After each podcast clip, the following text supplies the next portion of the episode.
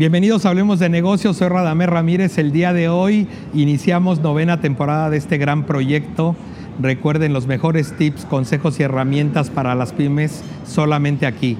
El día de hoy les quiero decir, estamos regresando a la nueva normalidad y es importante que ustedes verifiquen toda la parte productiva y cuiden los desperdicios de su compañía, cuiden el tema de los ahorros, el tema de la mejora continua y la calidad. Esto hacemos en Red Brains. Así que estén muy atentos porque les llevaremos esta información siempre en cada programa. Iniciamos. Esto es Hablemos de negocios.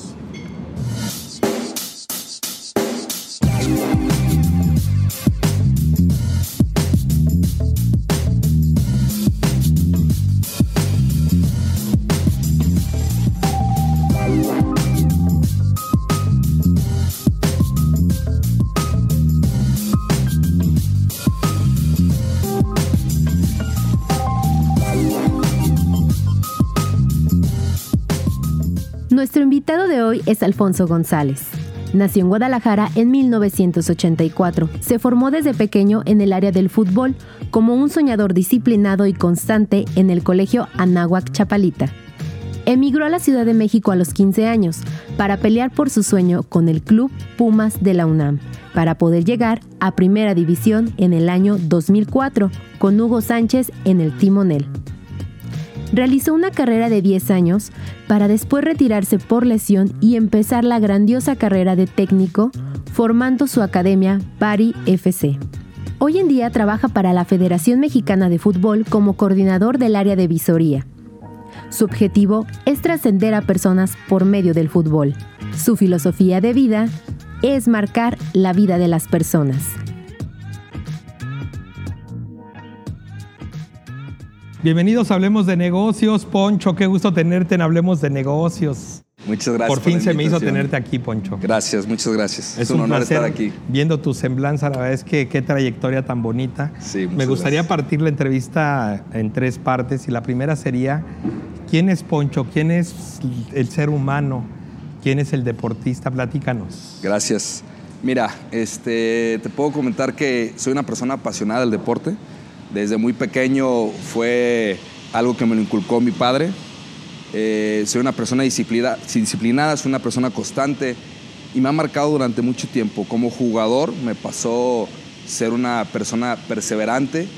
Eh, todo el camino que llevé yo estando en un colegio, en el colegio Navo Chapalita, que le agradezco mucho todo el apoyo que tuve en, en mi formación, pero como futbolista el tema de la pasión tenía muy claro qué es lo que quería y me marcó, me marcó. Y como entrenador es, es, creo que es mi herramienta más fuerte, la pasión con la que transmito eh, puede ser mi conocimiento, mi experiencia y tratar de marcar a, a, los seres humanos, ¿no? que es para mí eh, uno de los, de los caminos más importantes que es trascender por medio del deporte. Ok, si recuerdas algo que me puedas platicar sobre el tema de tu formación, de tus padres, alguna frase, alguna palabra que sientas ¿Qué fue que te impulsó a, ser tan, tan perseverante, Poncho? Sí, mira, eh, algo que, me marcó fue, eh, yo, yo, estaba, yo, estaba, aquí en Fuerzas Básicas de Atlas. Ahí fue donde inicié mi, proceso en Fuerzas Básicas. Y lo que me marcó una vez mi padre me dijo, mira, eh, muchos jóvenes como tú quieren ser futbolistas y quieren trascender. Tienes que tener una mentalidad muy fuerte, tienes, tienes que soportar muchas situaciones que solamente tú las vas a vivir y tienes que aprender a ser fuerte y aprender a solucionarlas conforme a la marcha. Eso me pasó como jugador, eh, siempre estuvo acompañándome todo el tiempo y cuando me dediqué a ser entrenador, él me dijo, mira, tienes que ser el mejor en lo que hagas. Tienes que ser el mejor. Hay muchos entrenadores, hay mucha gente que, quiere enseñar, pero él me fue guiando en ese camino, en el tema de, siempre exigirme, siempre eh, ser muy exigente conmigo mismo y me marcó, la verdad me marcó, hasta la fecha le agradezco todo a él y bueno, pues hemos formado una gran academia y hemos crecido en, el área como, Oye, ¿y cómo llegaste a Pumas? Platícame. Mira, eh, estaba en Fuerzas Básicas de Atlas, eh, no tuve un buen camino ahí, desafortunado. Eh, salgo de la institución y me encuentro una persona extraordinaria que se llama Gabriel Chávez. Me lo encuentro y me dice, oye, ¿sabes qué? Yo quisiera formarte como jugador. Me dice, te voy a preparar seis meses. En esos seis meses, Rada, me me cambió la perspectiva de mi entorno. Me mandó a entrenar a diferentes partes de, de Guadalajara, a diferentes pueblos donde aprendí y vi el valor de, de, diferentes situaciones y de repente me dijo, estás listo. Había tres clubes, era Cruz Azul, era Pumas y era Chivas. Y yo le dije, quiero Pumas. Me identifiqué con, con ese club, llegué a los 15 años de edad a la Ciudad de México, me recibió el arquitecto Guillermo Vázquez, el encargado de Fuerzas Básicas mundialista, y desde la primera vez que me recibió noté la, la, empatía. empatía del club, eh, me, me, identifiqué mucho con ellos y fue una de las mejores experiencias que he tenido en toda mi vida. A los dos años de haber llegado a la institución, debuté en Primera División con, con Hugo Sánchez en el timonel, algo que le agradezco muchísimo al, al famoso Mister. Y, este, y bueno, ahí empezó mi, mi carrera en, en la UNAM. Ok, y bueno, y ahora, Poncho, me gustaría platicar sobre ya esta trascendencia después de ser futbolista, ¿en qué momento piensas en ser director técnico entrenador o formador de, jóvenes? Fue, fue, complicado. Yo me retiro por una lesión. Fue un tema que, que me costó salir, además, este, te lo comparto, se lo comparto al público. Eh, tuve una lesión fuerte, eh, una fractura en una mano. Este, no me repongo. Tuve una depresión durante seis meses del retiro. Eh, asimilar, pues, que ya no podía regresar al 100% y me encontré a dos personas que marcaron mi carrera. Este, una es el doctor José Rubén Ruiz, que hoy es el actual director de la Liga Córdica, y Aarón Gutiérrez, un gran amigo que hoy por hoy está en Fuerzas Básicas de Atlas en la Sub-20. Y me dicen, tienes el, el, perfil para ser un técnico. Y yo empecé a dirigir eh, niños con síndrome de Down. Fue el mejor aprendizaje de vida. Durante dos años me dediqué a formar. Este, el doctor me decía, inicia con esto y marcó mi vida, porque eh, hoy por hoy esos niños son campeones mundiales de Córdica 21, lograron tener un campeonato mundial y enseñarles a que puedan este, salir adelante por, ellos mismos, aprender de la enfermedad como tal, hizo que estuviera listo para poder formar jóvenes. Muy bien, muy bien. Oye, Poncho, ¿y qué pasa con todos estos tabús? y estas cosas que la gente dice que si tienes dinero si llegas a la primera división, que si das mochadas, que si eres compadre de fulanito, este, ¿qué, qué se piensa al respecto para toda esta gente que nos ve que, sí. que pensamos que a veces sí existe cuando vemos jugadores tan, tan malitos jugando en primera división? Mira, eh, es un tema eh, es un tema delicado porque sí existe, sí lo existe. Si hay gente que, que llega que lucra, con a, que lucra y que, que, te quiere sobornar o que te quiere proponer por medio del dinero, pero el fútbol y el deporte no te engaña a la larga, ¿no? El fútbol eh, con el tiempo te da siempre las respuestas. Eh, es, es, es, complicado llegar a primera división, conforme vas creciendo, la pirámide se vuelve más complicada. Eh, hay, muchas, hay muchas situaciones, tiene que ver mucho con las necesidades del club, las necesidades, el presupuesto del club. Hay clubes donde tienen un presupuesto alto para poder este, retener gente de otros estados, otros clubes no lo tienen. Entonces es mucho más complicado llegar a una institución. Eh, también el estado donde estés, por ejemplo Monterrey que tiene dos clubes, eh, Jalisco que tiene dos clubes, pero hay lugares donde solamente hay un, solo club y no tiene el presupuesto y es mucho más complicado. ¿no? Sí existe el tema de entrenadores que reciben dinero, sí existen, sí pasa, no te lo voy a negar. Eh, pero al final de cuentas, por más que pagues dinero, no lo vas a llegar, porque el fútbol siempre te lo va, te lo va a cuestionar, ¿no? Claro. Entonces, yo creo que como, como papás y con la, la, gente que está metida en el fútbol, sí es importante que hagan ver que, que sí lo existe, pero no es, no hay personas, te lo digo abiertamente, que, que, exitosas a nivel de primera división que hayan llegado simplemente por, por pagar dinero, no lo Claro, ok, Poncho. Hoy, pues ya nos platicaste de Poncho la persona, Poncho el deportista. Ahora platícanos de Poncho el empresario, porque difícilmente alguien que se ha dedicado a este deporte del fútbol y ha trascendido en temas de ser entrenador, director técnico, piensa en ser empresario. ¿En qué momento se te ocurre fundar esta gran academia que se llama Bari? Este, ¿En qué momento te pasa por la mente? Y aparte, hacerla, hacerla más importante desde mi punto de vista en todo el occidente del gracias, país. Gracias, Mira, eh, todo surge con, con, un gran amigo, Miguel Barba, que es mi socio actualmente. Él, este, su hijo, yo empiezo a entrenar a su hijo de manera personal Y él me dice, oye, ¿sabes qué? ¿Por qué no abrimos este, una escuela de fútbol, no? Lo primero que hice, eh, Radamés, fue este, ver mi entorno. Me dediqué a, percibir diferentes escuelas de fútbol, academias de fútbol, academias de fuerzas básicas. Y empecé a, notar eh, cuál era el problema abismal en todas las academias. ¿no? Eh, con el tiempo vas teniendo experiencia y, y, te vas dando cuenta de, del poder tan fuerte que tenemos nosotros como formadores. Ese fue mi éxito. La gente me dice, ¿cuál es el éxito de que hoy por hoy Bari genere tantos jugadores a nivel profesional, a nivel de selección nacional, a nivel de, universidades. Tenemos mucha gente becada en Estados Unidos que han pasado por nosotros, pero mi éxito fue la formación. Hay muy pocos formadores en México y eso hizo que la gente, yo me ponía en el lugar del papá y yo me daba cuenta que el papá decía, pues yo quiero lo mejor para mi hijo, ¿no? Entonces, al momento de que se dan cuenta que nosotros como entrenadores damos la vida por sus hijos, el papá está dispuesto a cualquier cosa, ¿no? Es de, perdón, es que desde que llegas a una escuela de fútbol, digo, a mí me pasó muchas veces, llegas a la casetita, está una chica, te saca un papelito y te dice qué categoría eres y pues le cuesta tanto. Sí, dice, sí lo voy a inscribir. ah, mire, váyase con ese papelito del profe que está en aquella cancha. Así es, ese que te recibe. ese que te recibe y ya. Así es. Dos clases gratis. Si le gusta, aquí lo esperamos. Pero nunca te platican como ustedes, Poncho, de, gracias. de cómo van a formar a tus hijos, cuál es la técnica, cuál es este, la expectativa. O sea, nada más es pues ahí está y todo el mundo con la ilusión y los papás más frustrados que queríamos ser futbolistas. Ahí queremos llevar a los hijos a que ellos cumplan el sueño y pues, nunca va a avanzar esto si seguimos pensando que esas pequeñas escuelas, que las respeto mucho, pero que tienen que cambiar el concepto, ¿Y qué es lo que Bari está trabajando? Platícanos. Así es. ¿Cómo es como reciben ustedes a, sí, mira, eh, para, empezar tengo un grupo de trabajo extraordinario, excelentes seres humanos, que tienen bien claro cuál es el propósito y la filosofía de la academia, ¿no?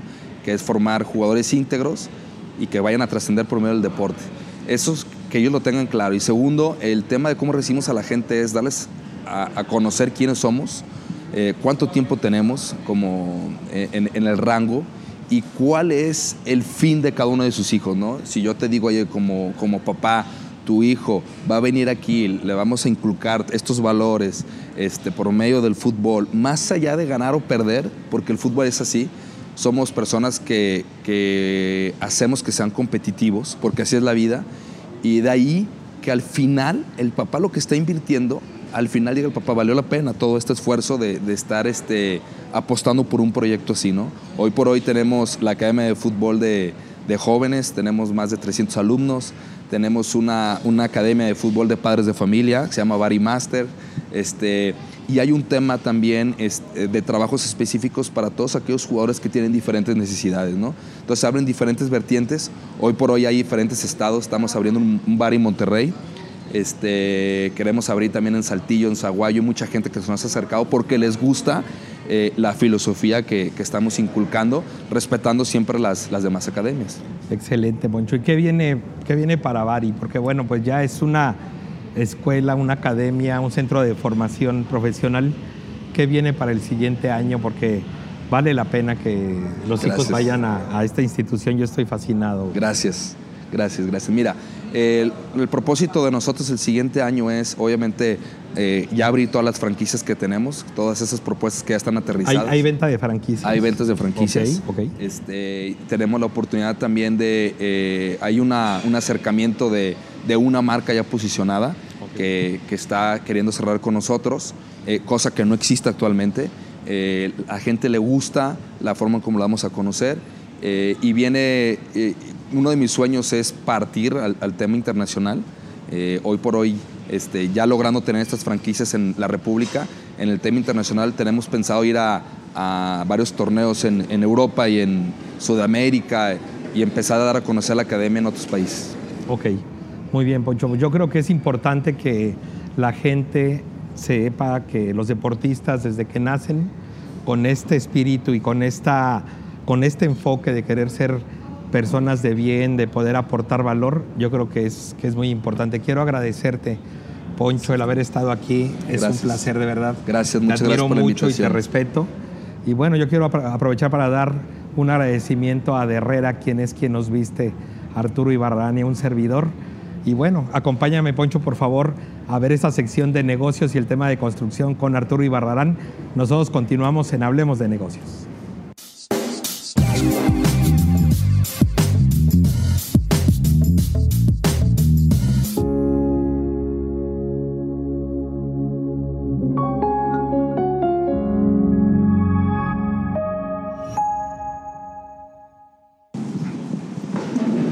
En el mundo de los negocios siempre es más importante mirar hacia el retrovisor que al parabrisas.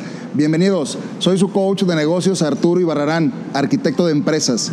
El día de hoy estoy muy contento porque tenemos a un gran invitado, amigo ya de varios años, que nos va a hablar de su empresa. Sin más, les presento a Damián Mora, socio fundador de Casa Volt. Amigo, ¿cómo estás? Bienvenido. Bien, bien, muchas gracias. Gracias por invitarme y permitirme compartir con tu audiencia. Excelente, amigo. Gracias a ti por estar aquí.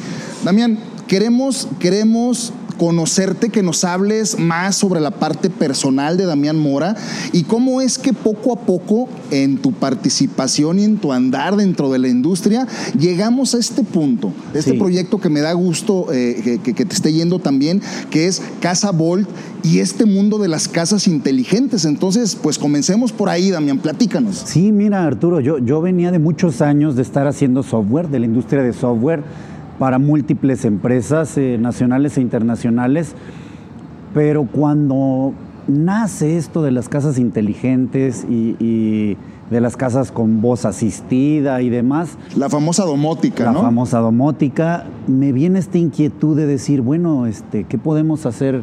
¿Qué podemos hacer? Y empecé haciendo algunos proyectos piloto y empecé haciendo algunas oficinas piloto y de pronto me doy cuenta que este que no solo me gusta mucho, sino que se complementa con algo bien interesante, que es el que una casa inteligente no solo es inteligente, sino también es una casa ecológica Ok.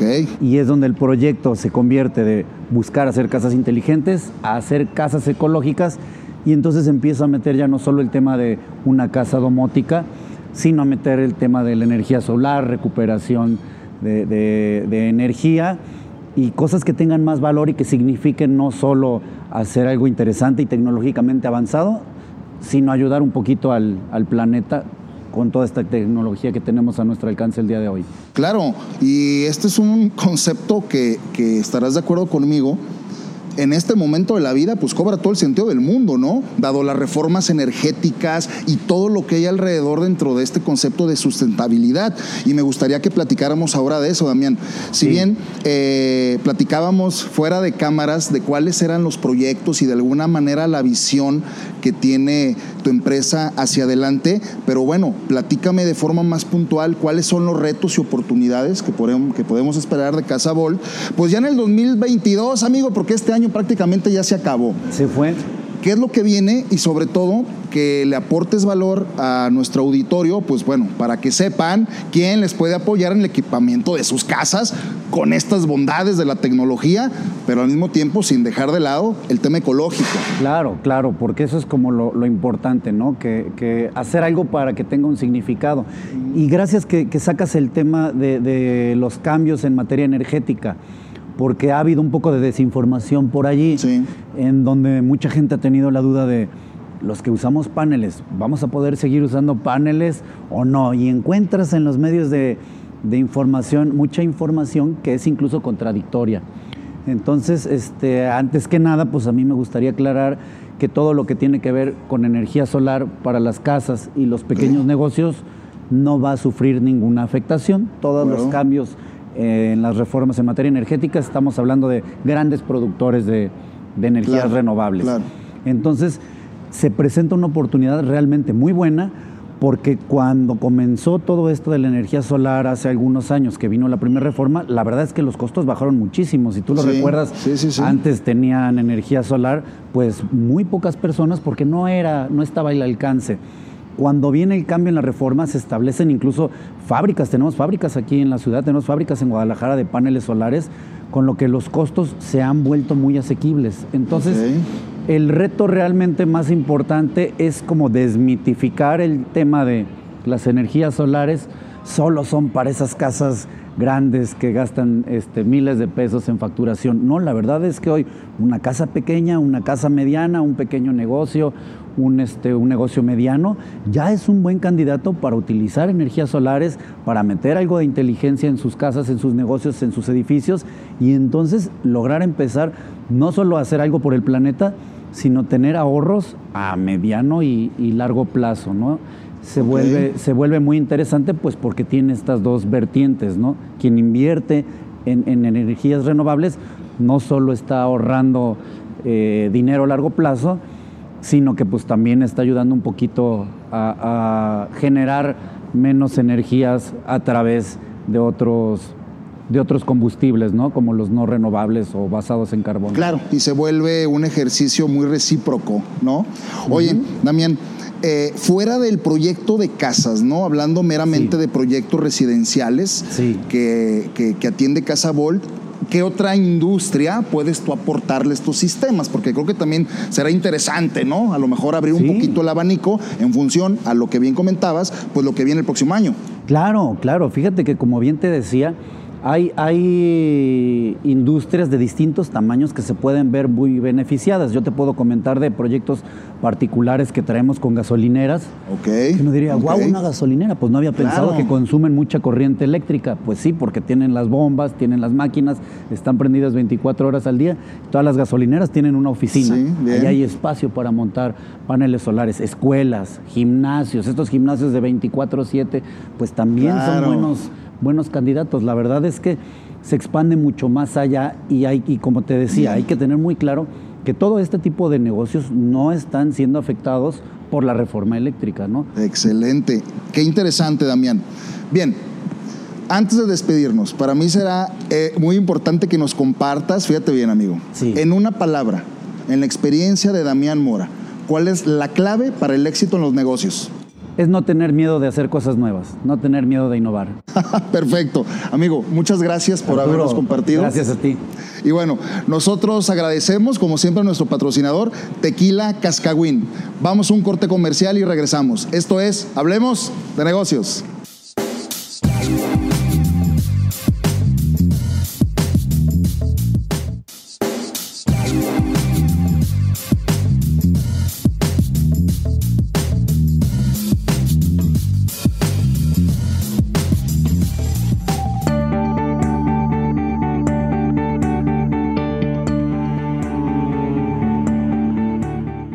Fondo de capital privado, en términos coloquiales, son un grupo de profesionales expertos en estrategias de inversión que se dedican a ser los intermediarios para fondear empresas en etapa de expansión, pero sobre todo empresas que tengan un potencial crecimiento para que puedan recuperar el retorno de inversión en el menor tiempo posible. Continuamos en Hablemos de Negocios y llegamos a la sección favorita de ustedes, de los barros, los pesos, los chulines, la marmaja, los dólares, los bitcoins. Los dineros. ¿Cómo estás, José María? Qué gusto saludarte. Igualmente, ¿cómo estás? Es un placer tenerte aquí. Muchas gracias. Ahora faltó Arturo León, pero bueno. Buena representación, buena representación. Oye, platícanos sobre toda esta cultura financiera que existe en México, José María. Este, Tú eres joven. Sí, es correcto. ¿Y qué piensas? 25 años. ¿Qué piensas de la cultura financiera? Pues mira, yo creo que sí estamos en una situación sumamente grave debido a que en este país carecemos de cultura financiera extremadamente, o sea, podemos darnos cuenta que alrededor de, nuestra, de nuestro círculo social tenemos gente que no sabe usar una tarjeta de crédito, que no sabe cómo solicitar un crédito. Ni la de débito. Ni la de débito. Entonces imagínate este, esta carencia tan grande que existe. Eh, pues cada vez necesitamos algún asesor financiero que esté de nuestro lado para que nos pueda recomendar A, B o C, ¿no? Así es, así es. Oye, ¿qué piensas, por ejemplo, ahorita se ha puesto de moda todo este tema de los préstamos facilitos y rápidos? Oye, a mí me aparece en Facebook, en, en, este, en Instagram, me aparece pícale aquí, ya tienes 5 mil pesos en tu cuenta y dije, ay, qué maravilla. Qué maravilla. Pero luego dicen que ya debo como 50 mil. Es que es un arma de doble filo, te voy a decir por qué. Porque la gente al fin y al cabo quiere, quiere dinero. O sea, si ahorita yo les pregunto aquí al... ¿Quieres dos mil pesos? ¿Quieres dos mil pesos? Todos me, van a, pesos ahorita? todos me van a decir que sí, ¿no? Entonces... aquí. Entonces, lo importante es saber eh, el CAT, o sea, el costo anual total del dinero, cuánto te va a costar ese dinero. Y en base a eso es una comparativa de eh, en qué productos puedo yo agarrar dinero un poco más económico, ¿no? Es muy diferente tú pedir dinero para un crédito hipotecario que pedir un dinero para un préstamo personal. Una urgencia. Una urgencia. Y este es el problema, los préstamos personales. Yo conozco diferentes empresas que te pueden llegar a cobrar hasta un 50, 60% de interés mensual, que es altísimo y que incluso pueden llegar a estar avalados bajo Comisión Nacional Bancaria de Valores, ¿no? Entonces, ¿Por qué permite la comisión esto? no sé, es una cuestión sinceramente que siempre me lo he preguntado. Eh, la verdad es que es, pues hay gente que puede llegar a ver que es usurura, hay gente que puede decir que es este, una asesoría, sin embargo yo creo que el dinero sí tiene un costo y no tiene que ser 600, 700% anual. Ahora estamos hablando, José María, del tema formal. Sí. Vámonos, ¿qué te parece al tema informal? Uy, no. Que tiene que ver con el tema del agiotismo. Sí, claro. No, eh, eh, el famoso rico de la colonia que dice yo les presto a todos. Claro, claro. No, yo creo que sí es, es, aún peor, porque al fin y al cabo, si nos vamos a municipios por, por, Chiapas, por Oaxaca, te puedes dar que el agiotismo se usa muchísimo, que les cobran hasta un 10% mensual diario. Entonces, 10% mensual, diario. Entonces las personas no son conscientes y piensan que si tú me prestan 100 pesos, no es nada, 10, 10 pesos mensual de rendimiento, o diario, perdón. O sea, al fin y al cabo es una locura. Del, del, gasto. Claro, si capitalizas eso es una locura, ¿no? Entonces hay que saber cuál es el costo del dinero real y al fin y al cabo, pues asesorarnos, acercarnos con alguien que nos pueda apoyar en este aspecto. Y en este caso, Bailmex es una empresa que puede Sí, Bailmex, Bailmex lo que nosotros nos dedicamos principalmente es a la asesoría financiera integral. Este, nos decimos que somos los doctores de las finanzas, todo depende qué te duela, es como nosotros te vamos a atender de la mejor manera. Principalmente nos enfocamos en inversiones, sin embargo, eh, yo creo que es muy importante que cada uno pueda hacer un análisis personal de sus finanzas, qué egresos tiene, cuáles son sus deudas, qué deuda es más barata que otra, consolidar deudas y al fin y al cabo esa asesoría que nosotros le podemos brindar hacia el cliente. ¿no? Así es, así es. Y algo que es importantísimo, José María, también entender que no necesariamente necesito ser un gran empresario ni una persona con muchísimo dinero para poder buscar un asesor financiero, porque dice la gente, no, eso de los asesores financieros es para gente de mucho dinero. No, claro que no, al fin y al cabo. Por eso de repente estamos en el hoyo, ¿no? Sí, sí, sí. Es una cultura hasta del mexicano que, eh, de hecho, es un tabú hablar de dinero. Ahorita tú que les hablar del dinero, del Bitcoin. Es un tabú que existe aquí en México porque tú llegas a una mesa familiar y les da miedo hablar de dinero, pero no tiene nada de mal. Oye, ¿cuántos son tus ingresos? ¿Cuáles son tus gastos? ¿Qué, me puedes asesorar tú como, como asesor? Y relativamente ¿Y por qué les dará miedo platicar de eso? No, tengo ni la menor idea. Yo pienso... Este, Digo, tú lo vives, supongo, sí, no, está en tu familia. Exacto. y no, y principalmente, ¿Y por ejemplo, yo con mis clientes este, tienen mucha facilidad de palabra para decirme estos son mis ingresos, estos es, porque al fin y al cabo yo armo estrategias, ¿no? ¿Qué quieres? ¿Una inversión en dólares? ¿Quieres inversión en tierra? ¿Quieres inversión en renta fija, variable, en, base a las necesidades del cliente, ¿no? Entonces, yo creo que sí es un tabú que es muy complicado de quitarnos aquí.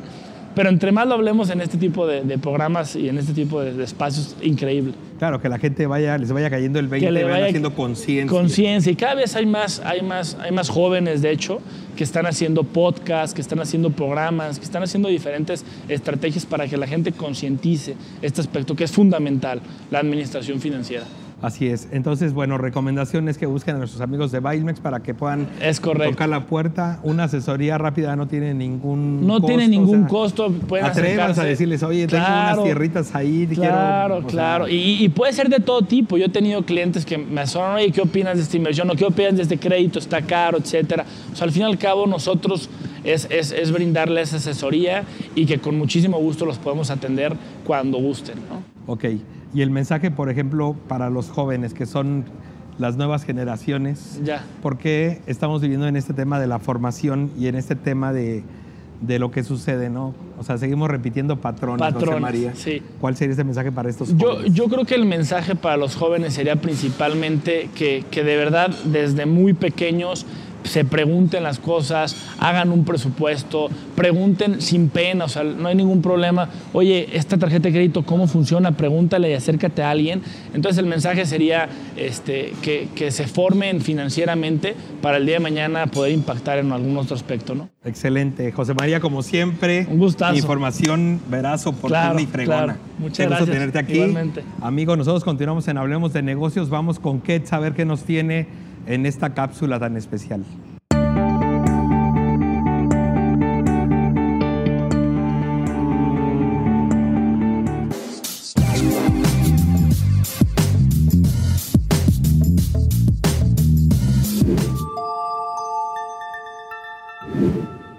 Continuamos en Hablemos de Negocios. Vamos a tocar el tema de la herencia. ¿Qué es la herencia? Es el acto jurídico por el cual una persona fallecida, a la que se le denomina en el argot jurídico el de cuyos, transmite sus bienes a los herederos. Existen dos tipos de herencia. La voluntaria, en la cual el testador o el de cuyos transmite mediante un testamento sus bienes. Y la legal, que es la que dispone la ley cuando alguien no deja un testamento y también se le conoce como intestamentaria. Vamos a ir por partes. En la testamentaria existen dos tipos también. Unos que se llaman legados y otros que se llaman testamento tal cual, herencia normal. ¿Cuál es la diferencia? Bueno, el legatario, el legado, es cuando a alguien se le deja un bien en particular. Si una persona que va a dejar un testamento dice, le dejo mi casa 1 al heredero 1, mi casa 2 al heredero 2 y mi casa 3 al heredero 3, no existe como tal una herencia, sino una designación de legados. Cuando se determina, voy a dejar todo en partes iguales a estas personas, entonces eso es una herencia como tal. Pero puede suceder que se diga, la casa se la voy a dejar a mi esposa y el resto de mis bienes a todos mis herederos por partes iguales. ¿Por qué es relevante el tema? Bueno, porque el heredero responde primero por las deudas del, deudor, que es el generador de la herencia. Entonces, ¿qué pasa? Si tú le debes a una persona y falleces, se cubren primero con los bienes la deuda y después lo que sobra se reparte a los herederos. En cambio, si se deja un legado, la casa, vamos a decir lo que decíamos en este caso, se le deja a la esposa, la casa no pasa a cumplir con la deuda, salvo que no alcance el resto de la masa hereditaria. Entonces esto es bien importante porque muchas veces sucede que las personas se confunden y dicen, oye, ¿por qué yo sí tengo que pagar y otras no? Bueno, es derivado esto. También existen los deudores alimentarios. ¿Qué pasa? A veces hay un menor de edad cuando fallece una persona, o un incapacitado, o un cónyuge que no puede trabajar, o un padre que es deudor alimenticio. Entonces, en estos casos, ellos son prioritarios a la masa hereditaria y es bien relevante los temas para el tema de la herencia. Deberían acercarse todas las veces que tengan un tema hereditario con un abogado especializado en la materia para que los pueda asesorar. En el caso de la sucesión intestada o intestamentaria, es cuando el heredero o la persona que autora de la herencia no deja un testamento. En este caso, se supone que heredan todos en partes iguales. ¿Cómo sucede? Bueno, se dice que hereda por cabeza o por estirpe. Por cabeza es cuando heredan los hijos y por estirpe es cuando heredan los nietos. Cuando no hay hijos o nietos ni cónyuge, se va hacia arriba, hacia los padres o a los abuelos. Y cuando no hay ascendientes, se va lateral, que son hermanos, y después sobrinos. En dado caso de que no exista ninguna de estas personas, se pasa a la beneficencia pública. Esto lo determina la ley y la forma en la que va es primero hacia abajo, luego hacia arriba, luego a los lados y luego a la beneficencia pública. Hacia abajo los hijos, los nietos, hacia arriba los padres, los abuelos, hacia los lados los hermanos y los sobrinos. En este caso, todos heredan en partes iguales. ¿Quién presenta la demanda de una herencia? Todo aquel que se sienta con derecho. Pero como siguen las mismas reglas de la otra herencia, si hay un deudor alimentario, va primero y tiene preferencia en la herencia. Es bien relevante los temas de la herencia porque mucha gente se confunde con las tarjetas de crédito y dicen, ah, la tarjeta de crédito no es una, no es una deuda que se pasa a la masa hereditaria o a todos los bienes de la herencia. Sin embargo, no es así. En estos casos, por lo general, se contrata un seguro. Lo mismo pasa cuando compras una casa en crédito hipotecario, por lo general te hacen contratar un seguro y por eso es que la deuda se muere. Sin embargo, si no existiera, esa deuda va primero contra la herencia. Entonces, es bien relevante, no hay obligación de aceptar la herencia, se dice que se puede repudiar la herencia. Esto es como el típico que dicen, me saqué el tigre en la rifa, ahora qué hago con él. Cuando una herencia es más costosa mantenerla, que repudiarla se puede repudiar y las demás partes, si deciden aceptarla, pueden unir esa parte repudiada y lo acumulan. Otro tema relevante en materia de herencia es que es exenta de impuestos la transmisión de bienes. Pero no hay que confundir esta parte. Cuando a ti te dejan una casa, la casa cuando te la escrituran a tu nombre es exenta de impuestos, pero cuando la vendes ya que está tu nombre, sí tienes que pagar impuestos. En cambio, si en el proceso de la herencia, es decir, en el juicio, vendes la casa, heredas el dinero, porque se sustituye el valor de la propiedad por el bien que es la casa. Entonces sí hay que tener muy claro porque muchas veces pasa que me dicen es que esta casa viene de herencia y ahora la quiero vender y entiendo que es exenta de impuestos. No es así ya que está tu nombre. Entonces, si se va a vender algo en la herencia hay que venderlo antes de la finalización. Muchas gracias, buenas noches, nos vemos la próxima semana.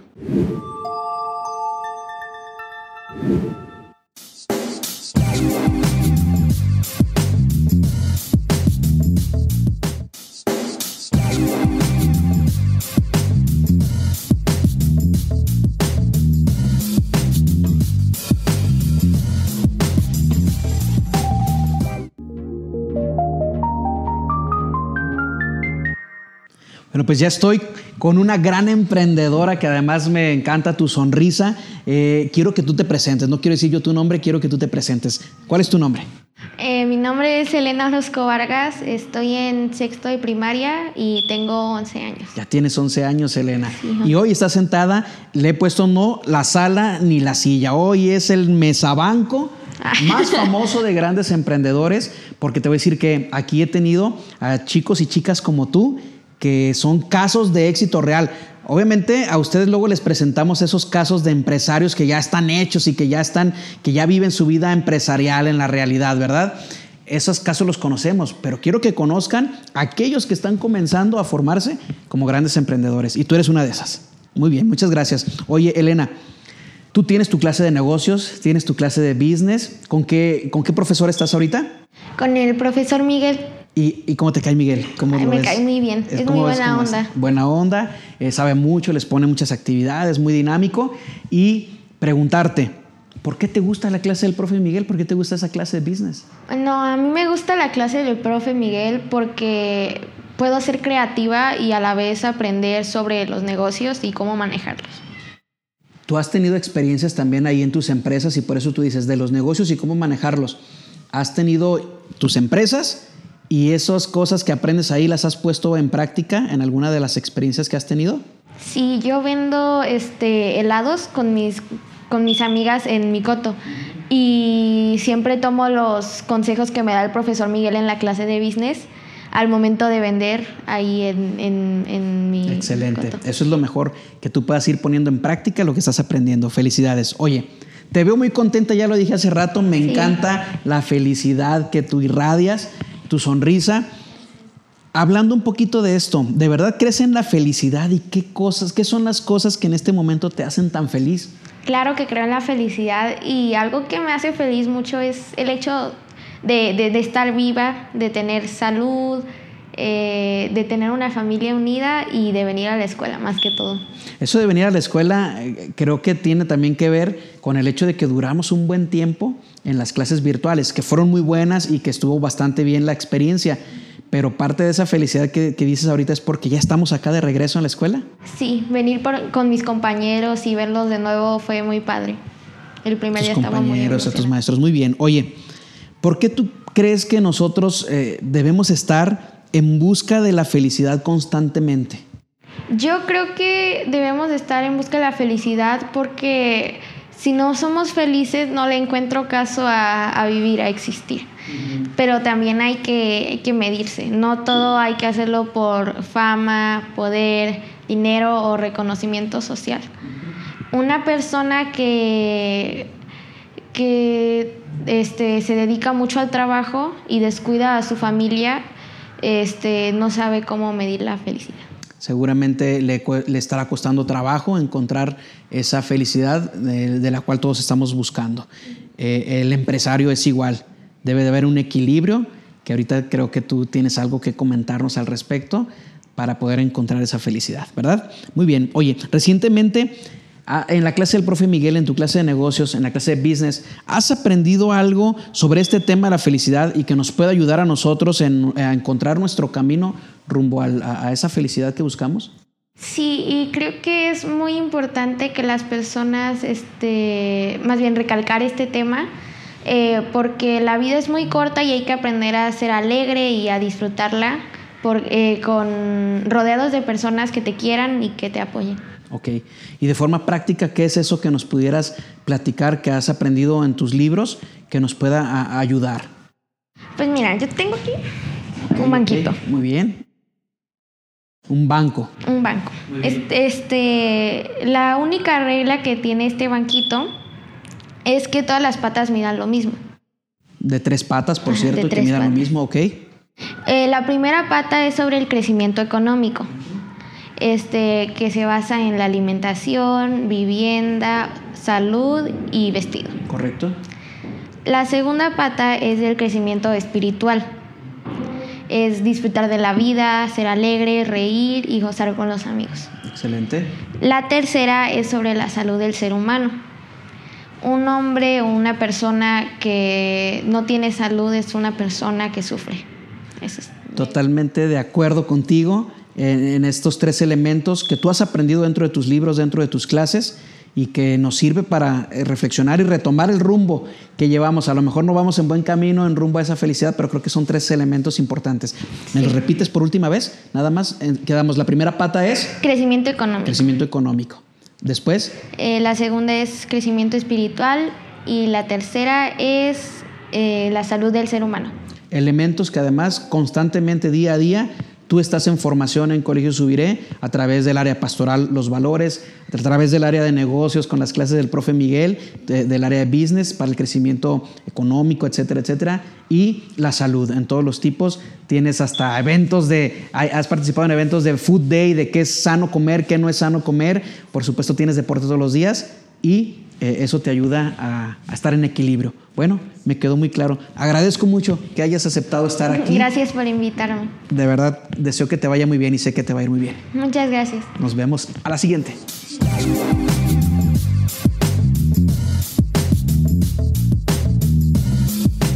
Buenas noches al auditorio de Hablemos de Negocios. Hoy grabando desde el Colegio Subiré Business School para hablar de un tema sumamente importante lo que tiene que ver con la pandemia, la educación, los negocios.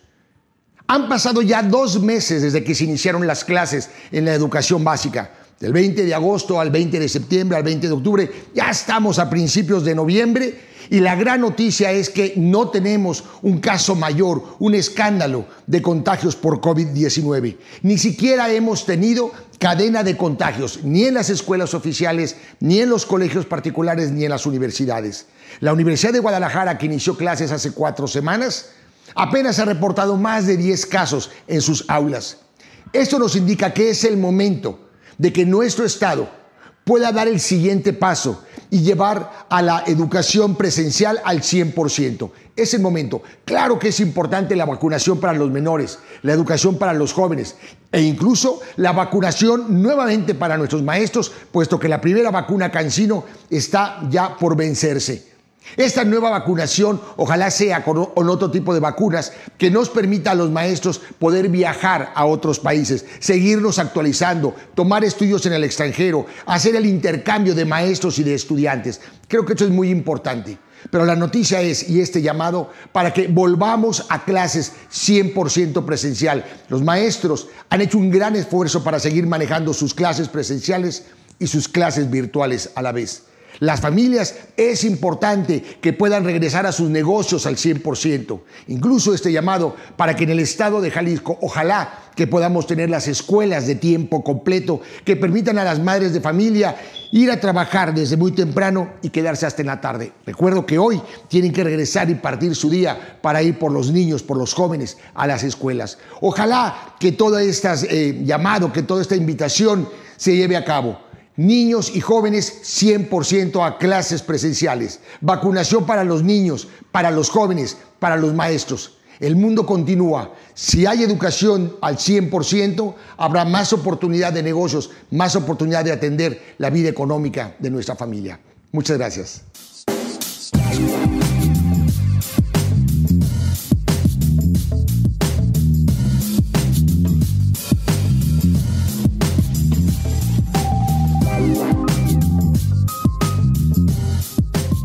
1962, Hanna-Barbera lanza a la televisión esta caricatura que todo mundo conoce, Los Supersónicos, en el cual, adelantado a la historia, ya teníamos videoconferencias, ya teníamos casas inteligentes, ya teníamos una robotina que te desvestía y te levantaba de tu cama para hacer absolutamente todo ciudades inteligentes como tal. Yo soy Lucy Barrarán y el día de hoy vamos a platicar en Hablemos de Negocios entre Mujeres con Erika Santos. Bienvenida, Erika. Muchas gracias, muchas Primero gracias. que nada, ayúdanos a que te presentes para que conozcan por qué eres experta específicamente en Internet de las Cosas.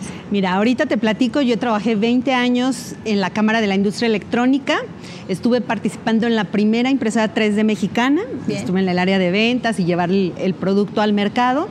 Y bueno, específicamente ahora Suomi es una empresa que desarrolla tecnología en Internet de las Cosas y estamos trabajando en una alianza muy interesante con el TEC de Monterrey. Tenemos varios planes en- temas de productos. ¿Qué está pasando en la actualidad? Porque si bien platicamos de que esta caricatura estaba una década adelantada a, a la época, Así es. eh, ya tenemos internet en todo. Con un smartphone podemos manejar, optimizar, eh, manejar la empresa, manejar tu casa, pedir la despensa, absolutamente hacemos todo. Prácticamente ahorita ya podríamos hacer todo, pero estamos en un proceso de, avance. ¿no? La industria de Internet de las Cosas a nivel mundial está creciendo a niveles sorprendentes, en niveles de billones. A nivel mundial, en México específicamente también estamos creciendo del 2017 al 2023, vamos a crecer de 4 billones a 11 billones. Entonces es una industria que está creciendo. Nosotros específicamente estamos trabajando en dos verticales, Ajá. que es la vertical del agro y la vertical de Smart Cities, pero Internet de las Cosas entra en salud, entra en temas de casa, transporte, eh, manufactura. En tiendas retail también, En que retail, en, en- en comercios, entonces prácticamente entra en, en Y en específicamente en tu empresa, todos estos productos, ¿cómo van a ayudar? ¿Qué, qué solución le das a la empresa? ¿Qué, solución, qué solución le das a, a X sectores, a diferentes sectores? ¿Es la aplicación? ¿Es un sensor? ¿Es un... ¿Qué es? Son- es, es un conjunto de aplicaciones, es el sensor y la aplicación que te ayuda a tomar decisiones. Ahorita te pongo el ejemplo de una empresa de, de, de berries que estamos, donde estamos instalando, ya está instalado el, el equipo, y esta aplicación les ayuda a, entender qué está pasando con sus plantas, qué está pasando con, con- su producción día a día, les ayuda a automatizar los, el riego y esto les ayuda definitivamente a, los agrónomos que están día a día tomando, tomando Decisiones, ¿no? respecto a lo que hacer con, con las verdes. Esto ¿no? va a mover el tema del capital humano. ¿Cómo, ¿Cómo la empresa tendrá que implementar que esas personas, esos obreros, los que están en el campo, tengan esta, estas- esta innovación en tecnología? Lo que vamos a hacer, vamos a eficientar la forma de hacer las cosas. ¿no? Ok. ¿Qué hay que hacer? Capacitarse. ¿Qué es lo que está haciendo actualmente la gente? Pues hacerlo de manera manual. Ahora lo vamos a hacer automático y las decisiones se van a tomar de manera automática. Y en tema de Smart Cities, en tema de esta eh, optimización, mejora de ambiente, mejora de- de- del oxígeno que respiramos, cuéntanos cómo, cómo vas a ayudar a plazas comerciales, a escuelas, a hospitales. Estamos implementando y ya en enero sale al mercado un sensor de CO2 donde vamos a poder determinar la cantidad de dióxido de carbono que hay en los lugares cerrados. Ok. Y bueno, pues esto nos va a permitir poder eh, implementar estrategias o, o mecanismos para que no nos contaminemos. Y no. Bien. Así es. Pues creemos que COVID llegó y llegó para quedarse y eso ayuda a otras aplicaciones. Y principalmente voy a dar las gracias a Verlo de Salón, nuestra patrocinadora de esta cápsula, por el maquillaje y peinado de esta semana. Muchísimas gracias. Erika, muchas gracias por estar con nosotros. Gracias. Esto fue Hablemos de Negocios. Entre mujeres empresarias. Nos vemos el siguiente domingo. Nos vemos.